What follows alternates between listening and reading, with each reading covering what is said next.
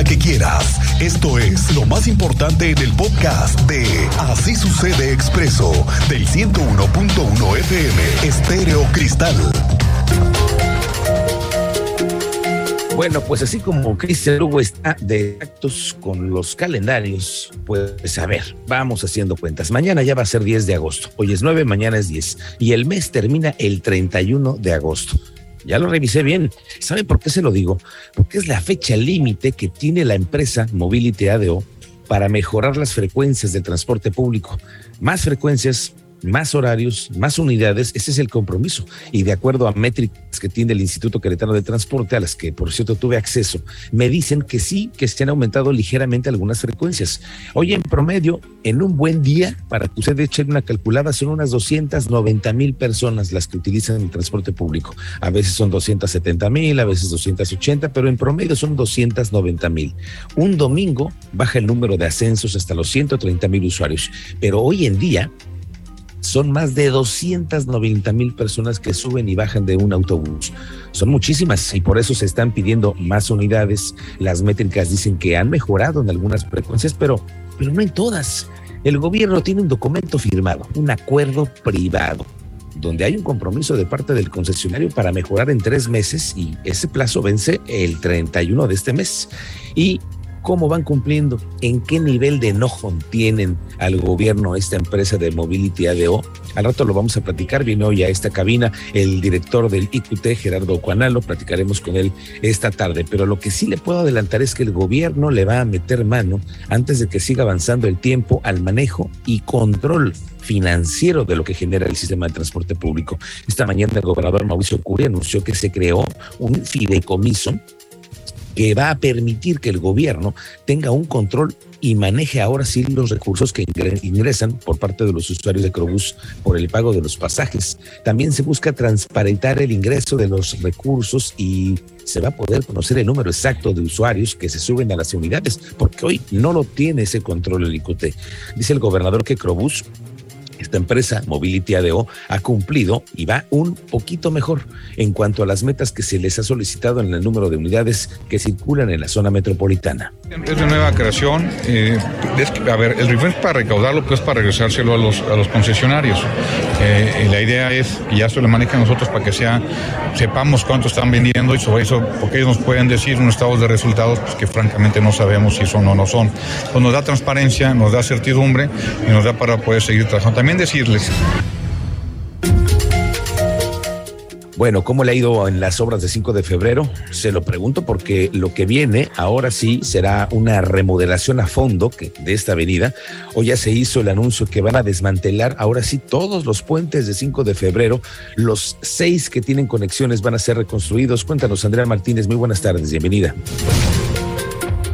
¿Qué tal, Miguel Ángel? Muy buenas tardes. Pues así es, antes de que concluya este mes, en breve, partes de la reingeniería de Avenida 5 de febrero, las, bueno, pues iniciarán con la simultánea de los seis puentes.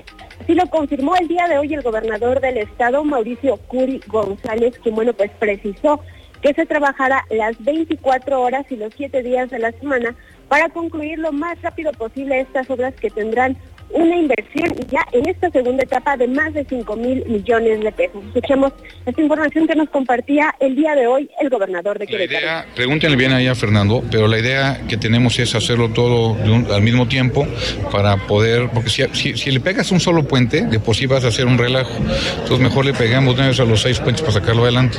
Si se fijan, por ejemplo, en lo que el puente de Santa Bárbara nos ha ido muy bien, vamos muy rápido y esperemos ir así de rápido o más rápido con esos puentes. La idea es que el acuerdo el contrato de, esto es que tiene que venir trabajando 24 horas los 7 días de la semana y es que meterle todas las pilas y traer de bajada al, constructor para que nos entreguen tiempo. Y bueno, también Curi González, eh, pues que la empresa ICA, que es de índole mundial y trabaja proyectos federal, fue la que segunda etapa de Paseo 5 de febrero.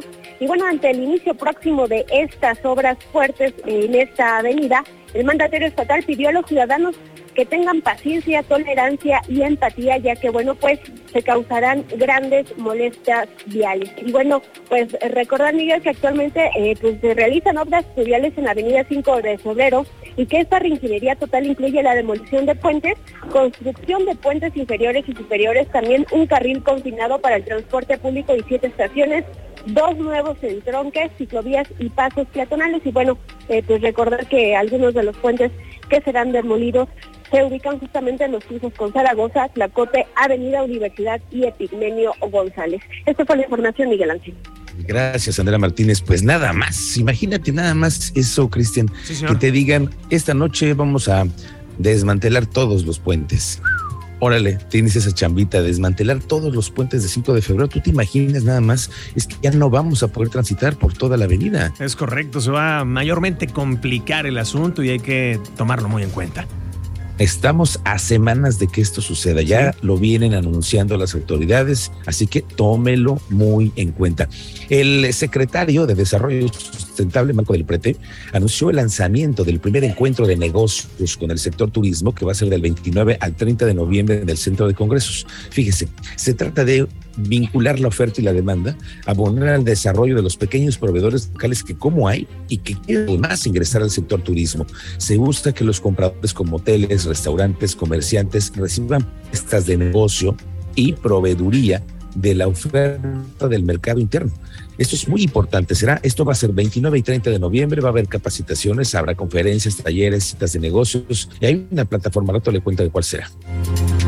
Por esto eh, lanzamos este encuentro de negocios con el sector turismo, en el cual buscamos que los compradores, que pueden ser los hoteles, los restaurantes, la Cámara de Comercio, los comerciantes, eh, reciban propuestas de negocio, propuestas de proveeduría de esta gran, gran eh, elenco, esta gran oferta que tenemos en Querétaro, este mercado interno tan grande que nos permite que, les permita a los pequeños venderle a los grandes.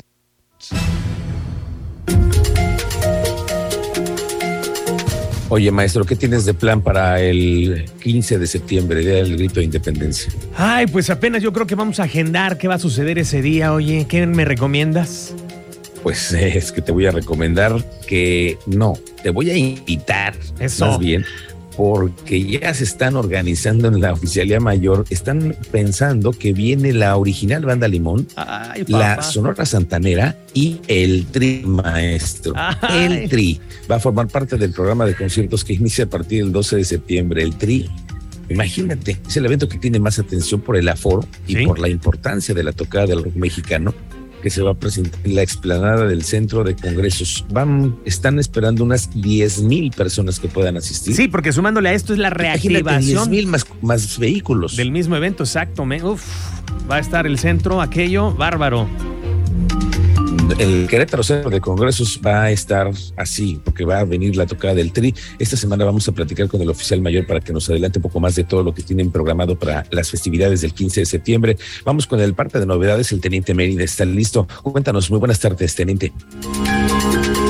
Muy buena tarde, Miguel Ángel. Buena tarde a nuestros escucha. Pues para darles novedades de lo que hubo también parte del fin de semana, justamente el viernes por la tarde-noche un conductor de un vehículo para el servicio público, él conducía un Nissan Versa en color plata, para, placas para Querétaro, le fue solicitado su servicio ahí en inmediaciones de Plaza Antea. Él llega normal, toma, aborda el pasaje, se le indica hacia dónde, y a la altura del libramiento norponiente, en la comunidad de Santo Niño de Praga, uno de los sujetos lo amaga con arma de fuego, le pide las llaves de la unidad y que descienda de la unidad. El conductor se opuso, y este sujeto accionó el arma de fuego en contra del conductor y le pega en la cabeza. Estos al ver eh, la magnitud del hecho, se bajan del vehículo, emprenden la huida a zona cerril y el conductor como pudo siguió su camino hasta la altura del Boulevard Peñaflor. Ahí fue donde pudo él pedir auxilio de las autoridades. Llegaron paramédicos de, del Centro Regulador de Urgencias Médicas y policías municipales para brindarle los primeros auxilios y así ser trasladado a un hospital. Eh, daremos seguimiento para ver su estado de salud, esperemos que se encuentre bien pueda ah, verse favorecido con la atención médica y les tendré al pendiente de los robos de bicicleta, de los robos a comercio, más adelante Miguel Ángel. Gracias. Estamos pendientes contigo, Teniente de Mérida. El presidente de la Canirac en Querétaro, Garabet Nariñán, aseguró que se ha incrementado un 20% las ventas para el sector restaurantero debido a la actual temporada vacacional. Los lugares más beneficiados con la llegada de paseantes son los establecimientos, los establecimientos que están ubicados en el centro, en Tequisquiapan, en Amealco, en San Juan del Río y otros puntos turísticos. Hay muchas visitas, hay, hay, hay lugares que se prestan, del restaurante que se prestan para ir a, de vacaciones, el centro histórico, Amialco, Tequis, Bernal, son lugares, la Sierra Gorda, que les comentaba la, la, secretaria, son lugares que son, son muy visitados por los turistas y nos ayuda a ese sector de restaurantes. Ayer lo platicábamos aquí, ¿cómo le ha ido con los costos de las listas de útiles escolares? Ayer que estábamos analizando muchas de las listas que nos hizo el favor del auditorio de enviarnos, nos hablan de hasta 6, 9 mil pesos por alumno entre que piden útiles, papelería, que a veces, a veces no se utiliza, pero es que también los precios están por las nubes. Nada más para que se dé una idea, la inflación en México, medida por el índice nacional de precios al consumidor, se aceleró por segundo mes consecutivo al ubicarse 8.15% durante julio. Su tasa anual es la más alta, escuche usted, en 21 años de acuerdo con los datos del INEGI, por eso sabemos que todo, todo está viéndose mucho más a la alza. Bueno, a nivel nacional, el PAN, al PAN le hace falta más unidad porque sí hay división, se deben de cambiar las cosas. Así lo consideró el exgobernador de Querétaro, el primer panista en ser gobernador y hoy diputado federal, Ignacio Loyola Vera. Reconoce el panista que sí hay división, que hay grupos, y claro, pues hay, todos los vemos. Parece que los panistas son los únicos que no se ven. Él llama a ciudadanizar al PAN. Yo creo que lo principal, lo, lo que dijiste claro es unirnos, la unidad. Hay mucha división y yo entiendo que hay cosas que cambiar, pero hay posiciones que las quieren cambiar, digamos, de forma violenta, de forma agresiva. Y yo sí creo que la política es precisamente el diálogo, la conciliación y que convenzamos con argumentos lo que nosotros queremos en eso estamos. Tú sabes que tenemos el grupo de gobernadores Y mire que yo estoy de acuerdo con este consejo que les da el ex gobernador Loyola a los nuevos panistas, a los que hoy mandan y van a mandar en los próximos procesos electorales en el PAN. Hoy ya vemos que hay una nueva corriente, los curistas, ¿no? Los curistas que están empezando a tomar posiciones de cargos, a tomar decisiones políticas. Sí, todos ellos que han empezado a hacer a un lado a otros grupos que antes mandaban en el PAN, como por ejemplo los panchistas, ¿no? Los domínguez, que cada vez son menos ya en posiciones estratégicas. Los botellistas, que también son de los grupos duros del PAN, que también ya no tienen la misma fuerza. Los anayistas, que son otro grupo que también intentan mantener el control de las posiciones, pero por supuesto que hay rivalidad entre los panistas y ya se empiezan a ver nuevos grupos. Ahí está el caso de los panistas que hacen grupos como dicen, no, no hagan grupos, pero aquí hay grupos a favor de Lupita Murguía, por ejemplo, que también anda sonando, ¿eh? como una mujer que pueda ser candidata a la presidencia municipal de Querétaro, los que trabajan para Felifer Macías, otro que tiene grupos que encabezan estrategias y otros más, ¿no? Que van siendo parte del rezago, los que apoyan el proyecto, por ejemplo, de Dorantes. Un grupo menor, con menos fuerza, pero pues también hay. Y por eso lo decimos, claro que hay grupos en el PAN y claro que hay rivalidades como sucede en todos los partidos políticos. Ya lo platicaremos.